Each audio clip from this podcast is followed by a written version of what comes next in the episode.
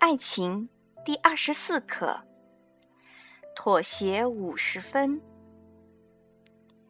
我们常常以为爱情是加法，所以无比期盼它，却意想不到它的真相是减法。你只有通过放弃，才能获得。你越减少自己，你越爱别人。我们常常跟别人比幸福，总觉得别人的爱情更顺利，婚姻更美满，家庭更和谐。其实这些都仅仅是表面现象，我们没看到别人是放弃了什么才换来了这些。这是一种可恶的自动思维，总比别人得到的，却看不到别人放弃的。阿光本来不吃牛肉，偏爱猪肉。但因为交了回族的女友而放弃吃猪肉，改吃牛肉。路飞为女朋友放弃了去美国深造的机会。小绿更是抛家舍业的从 A 城千里迢迢的到 B 城。为了亲密关系从一变成二，我们不得不放弃自己一个人时值得骄傲的和那些已经习惯了的快乐。甚至有时候，这种放弃换来的却是担忧和伤痛。为了爱，我们还是要妥协。有的人不敢放弃，因为未来是看不到的，不知道放弃的结果是否真的能得到自己想要的。有的人很敢放弃，往往一冲动什么都不要了，横冲直撞了，死了都要爱。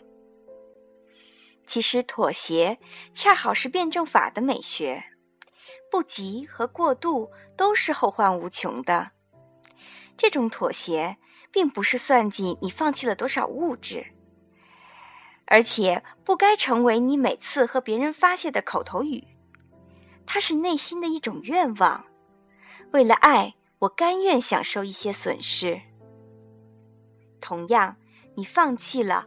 感到自己内心迸发出爱，这就是爱情了。